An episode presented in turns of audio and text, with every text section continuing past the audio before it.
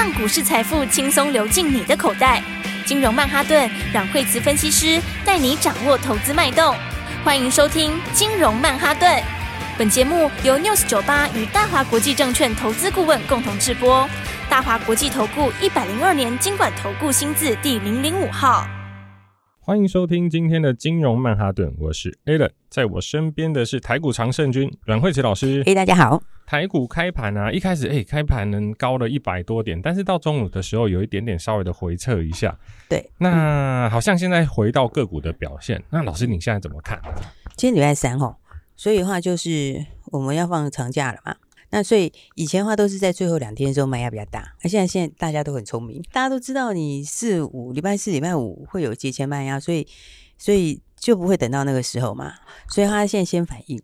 那先反应的话，那我们昨天是不是说这两天会比较明显？对，好，那昨天其实我觉得就已经是大部分了。好，那今天早上的话，大概还是有一点点余悸犹存，有一些昨天还来不及卖的，或者是呃想要在节前卖的人，那你今天卖掉的话，刚好礼拜五拿钱，所以的话就是放假前可以拿到钱。所以今天前半段应该还是有一些节前的卖压，但我觉得它嗯就是范围越来越小了，因为你放假总是会过去嘛。这个节前卖压它就是一个单一事件了，那单一事件的话，它它就是会有结束的时候啊，哦，所以的话，你看像今天来说的话，那今天其实很多个股就很强了。我们最近这一段时间的话，呃，很多人说这个清明节会不会变盘？那清明节会不会变盘？应该是说你之前的股市是反映了什么？如果之前是一片荣景，然后它喷出很高，那其实它就有可能会有修正。那但是这次放假之前的话，我们再次经过太多利空了，对不对？对。然后又是美国的这个银行股的事情啦，而且是一个接一个哎，然后有小的有大的，哦，从细股银行啦到瑞士信贷啦、德意志啊这些，哦，所以的话，我觉得很多呃，在呃昨天出掉股票的朋友，大家看到今天有些股票都直接飙上去了，应该都会觉得好像也怪怪的吧？是不是？对，被骗下车了。对啊，因为现在市场就非常非常有效率啊，所以的话呢。以前啊，早期还没这么有效率。那现在的话，就是好像一秒钟就全世界都知道了。我还记得二零零八年那时候，好像还没有那么多的通讯软体，那网络也没有那么及时。对，那现在好像晚上美国或者是欧洲其他的个股一有什么状况，手机的 APP 马上就跳出新闻了。对，而且我们现在都还领先。其实台股其实我觉得蛮蛮厉害，就是常常都是，哎、欸，美国如果晚上跌，我们早上就先跌了，对。然后你第二天早上睡觉起来看到美国跌的时候，你给它砍出去，然后它就反弹了。啊、对。所以的话，台股的话就是常常都会预先反应啦。好，那这一次的话，廉价的事情也是先反应。好，但是廉价就是短期的因素。回来看的话，其实今年的话，重点还是今年的网上的产业这些话，其实还是没有改变呐、啊。所以的话呢，我觉得今天指数就今天来说的话，其实今天量也是缩的哦。今天的预估量大概只有在搞不好还不到两千哦，搞不好在一千九百多亿而已。然后那这个走势其实跟当时放假前，以前农历年前就就非常像哎。你看农历年前的时候，那个成交量也是这样哦，也是缩在那边，缩了几天都没动，都横的。然后横的时候，大家也是怕过年的时候会有什么事情啊，结果过完年之后，什么事情都没有，就变成连本带利涨回去。所以那时候一开盘我回来的时候就跳空直接往上，就就一路开始往上冲了。所以我觉得现在的行情来讲的话，那大家还是要看原来的一些趋势哈，就是说呃，刚好趁着最近拉回来的时候，可以找一些比较好的股票。不过每一次的主流都不太一样，就是了。而且老师，我后来发现啊，就是主力个股它会一直轮动。哎，像我们今年初最早的是生技医药，对，然后再来到网通，然后 AI、电动车、军工。现在好像又绕回了医药，对，现在应该是说，嗯，因为今年有一些它有个别的题材啦，就是说，呃，当然，生技股也不是每一档，哦，它其实会有不同的题材在，那所以的话，个股整体整理之后，那它还是走原来的路啦，好，那该创新高，它还是一样会创新高，所以的话呢，那当然今天来讲的话，就是整个盘面上来看的话，呃，有些之前比较强的股票有拉回的哈，然后的话，那再来的话，就是说，呃，获利好的股票还是在往上，所以的话，比方说我们看现在已经到了月底了嘛，那。我们放完假回来就会开始公布营收，对，那开始公布营收的时候，那营收比较好的股票的话，就可以多注意一下。老师，我现在看啊，就是说前三个礼拜啊，很多人他对市场的观点已经变成空方了，已经不是在找哪一只股票会涨。可是后来这两天观察一下，虽然说大盘有一点点回档，那有些个股可能开始轮动，对，可是看起来它的方向还是往多方去走，哎，尤其有些个股它一直持续在创新高，甚至还有所涨停的。对，因为因为因为它其实现在就是一个轮动哦。然后比方说你说以 AI 来讲，它其实也是轮动。哦，它从最早的时候的创意世芯这些，然后大概前几天的时候就到伺服器，好，那伺服器再到散热，好，那所以的话，今天的话你会看到有些强的股票拉回哈，因为今天也有些人在提到创意，就是说，呃，这个数字上可能会比之前预估的低一点点等等。不过我觉得应该说。嗯、呃，但是那个讲的其实都讲过去的事情，所以我觉得其实它就是一个短线的，应该说是节前的一个获利了结啦。因为它涨其实不是在讲过去的数字，好，因为现在在讲的是说，有些人说，哎，它这个之前的数字可能要比预期低一点，但其实它涨就不是涨前面啊，它要涨的是后面的 AI。哦，对，所以我觉得这个影响是应该是很小，就是说它的它，因为它今天刚好又有点破线，好，它有点破线的时候，那刚好又节前嘛，所以今天我觉得它下去之后。我觉得它震荡两天之后还是一样会上来。老师，我这个啊，我就想要跟你问个问题。像以前很多人会去找所谓的领先指标，对，好像以前的十年期公债殖利率、PPI、CPI，对。但是到现在这些领先指标好像不领先了。对，因为就是以前可以用这些数据去判断，哎，我们的股票会怎么走。可是现在知道这些讯息之后，好像跟我们的走向也没有太大的关系。那老师，我会问这个问题是，像创意今天它破线了，对。可是以前破线就是空方指标，对。可是现在破线是往下掉，然后遇到也没有支撑，对。可是它盘个几天。就又往上走了，所以现在的话，你用原来的技术分析，有时候它不见得准哦。嗯，你看，创创意上次什么时候破线，你知道吗？它上次的时候有，它在那个去年十二月，十二月的时候也有一次破线，就过年的时候嘛。对，过年前哈，他那时候也是，他那时候也是，哦，那也是，他也是在十二月底那时候，也是也是放假前呢。奇怪，他怎么没说放假前？那时候也是放假前的时候，那个时候十二月底的时候，他十二月二十八号一根黑 K 下来。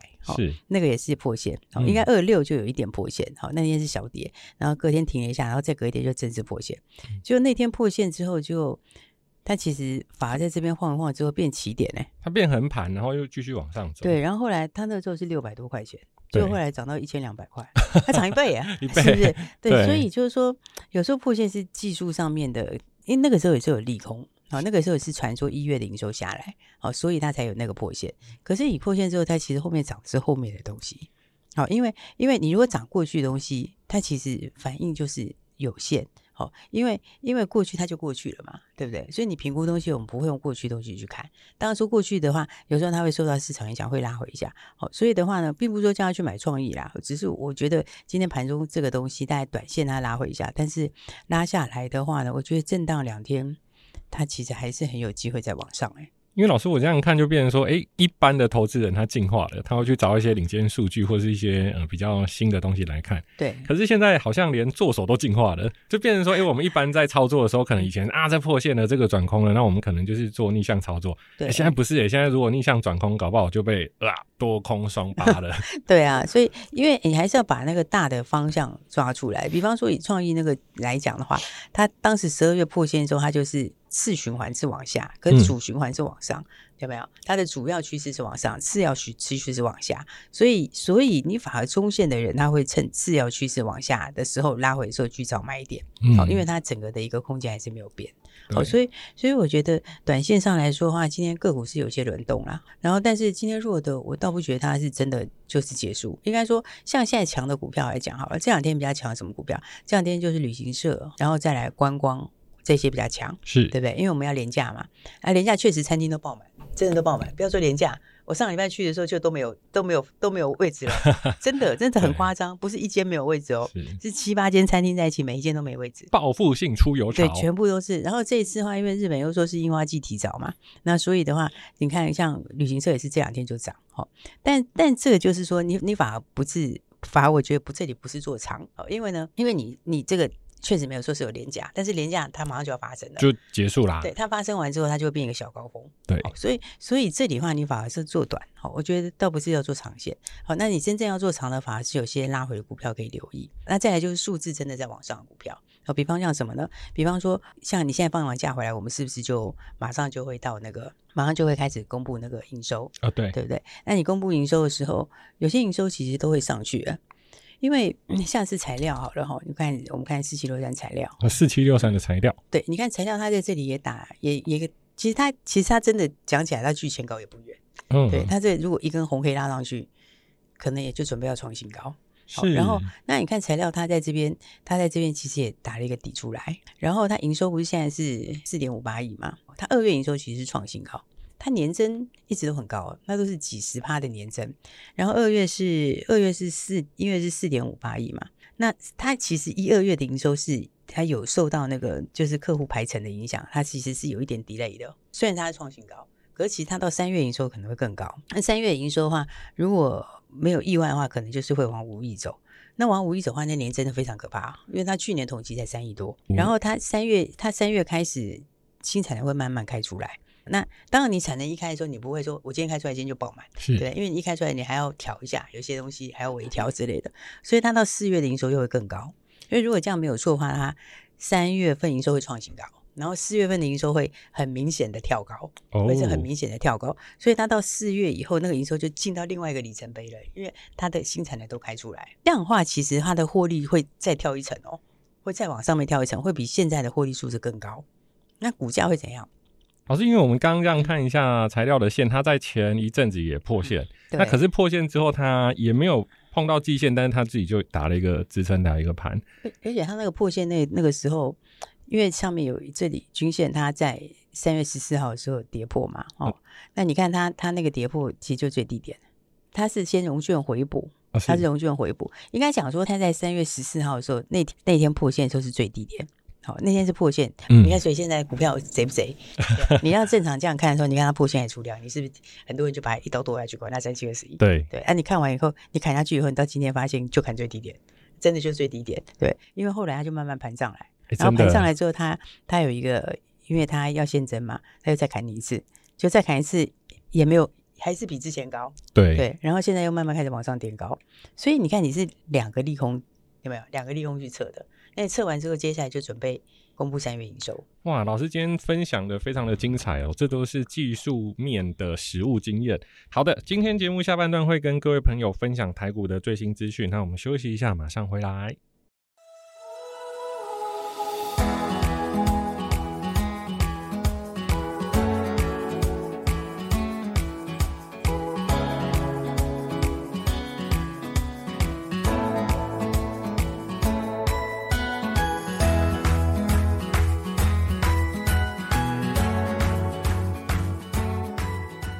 好的，欢迎回来，金融曼哈顿老师。这一周准备迎接清明连假，那这两天好像都是在盘整。那不知道说老师对于明后天的操作，尤其是在放假前，有没有什么样子的建议呢？其实放假前就把那个节后会喷的股票先买好，真的啊，真的，因为我跟你讲，那个节后不会到。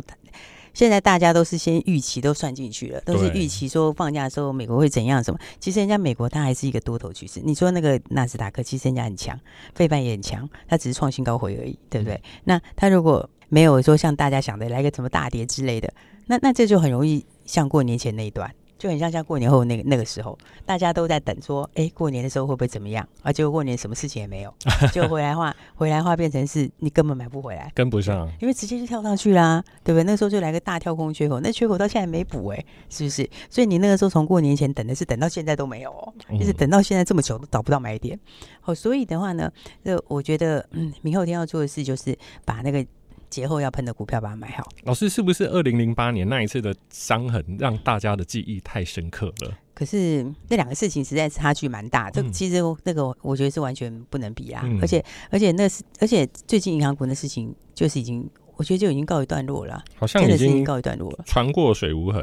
对，因为以后它就是会降息，它降息它就回来了。它其实那些都回来，所以那一点也不重要。那重点是。这几天是把节前卖压先消化掉，然后明后天的话，卡位买盘就会进来，所以好股票会先动。哦，有些股票的话，它先修正完就是很漂亮的买点，它就会先动。那当然，股票要买，你还是要看它的长期的展望。好，就是说它今年有什么转机，有什么利基，好，它今年有什么获利，有什么订单，好，类似这些，对不对？所以你看，像现在的盘里面，今天来说，有些低价的，比如说低价股票的话，你就可以看，像是六一三四的万旭今天就涨停。哦，六一三四的万旭。对，其实低价股哈，我觉得是一个操作逻辑。哦，就是说低价股票它，就你就不要有新题材啦，你就不要有新订单。哦，一旦有新订单的时候，那个低价涨起来都很夸张。因为因为它很低价之后，你下来有线，上去无限，你知道吗？对啊，然后所以它涨个什么五成一倍，它还是还是低价。对，像你二十几块涨五成，叫多少？三十几块，还不是一样很便宜，对不对？可是你有订新订单进来的时候，那那个贡献就那个就是脱胎换骨了。好，所以低价股又大转机的时候，我觉得都很值得追踪，真的很值得追踪。好，所以你看，像是像是万旭，他现在你看他现在已经到了二十五块钱，好，今天二十五块，今天就涨停啊，等下就没在等你啊，对不对？你看像低价转机里面，以前我们好像是过年前有跟大家讲过一个台铃。这个也是哦，五三五三的台铃，对，我不是叫你现在买哦，哦因为因为那个时候我们跟大家讲的时候，价位跟现在那时候是三十，现在是四十七。你看它其实它其实也是这个也是一个转机啦，但是所以其实低价股它三十到四十七也很多哎、欸，对啊，这样是五成哎、欸，这要死，它五成，它在不知不觉就五成，一张三万变四万七，对，它就是你看，所以低价股那那你那个像刚刚讲万旭，它有更低价。对不对？它才二十几块钱，那那个 B N W 订单就是十七年的订单嘛，哦、七年的大订单，哦，所以那个量也蛮大，而且是很快就二第二季就开始出货了，哦，所以好股票还是要先买好啦。有些股票是我是觉得是空间真的大，比方说我们像生技来讲，生技里面的话。宝瑞哈，其实很多人觉得跌破眼镜，然后宝瑞也是一个很很好的骗线的例子。这个讲到宝瑞，就真的要讲一下哦。宝瑞哦，它是非常好的一个骗线的一个实力。大家记得，他之前还有讲到说，他有一个药不代理了，然后那个药不代理了，一个月会少五亿的营收。结果他那个公布之后，后来就跌了，就好像公布完之后，他就诶，第二天好像是快跌停。然后那个是那个其实很久去年底的事情啊。结果那时候他其实股价到现在好像差快一倍了。哇！所以，所以有时候就是说，哈，现在是投资是越来越专业，因为你看宝瑞现在的获利不是跳上来吗？它二月份的获利不是一跳跳到六块多，六点四八吗？那六点四八跳上来，你看它的营收，其实它并没有很明显的增加。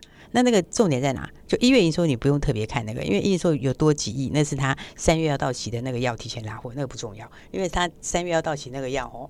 就是以后会少五亿营收也不重要，因为那个五亿营收其实只有两千万的获利，所以根本不影响获利，所以也没差。可是你如果把这个大概平均来看，它一二月的营收其实没有增加很多，对，但是获利增加很多，因为它那个胃食道逆流的药，它以前就是代理，它以前就代理五田的。那你以前是代理的时候，你知道代理商其实没有很高利润的，那边 know how 是我的嘛，东西是我的嘛，那你就经手而已啊。那当然经手的话也有通路什么什么之类的，那那些话，它当然就会有个有个有个利润，但利润没那么高。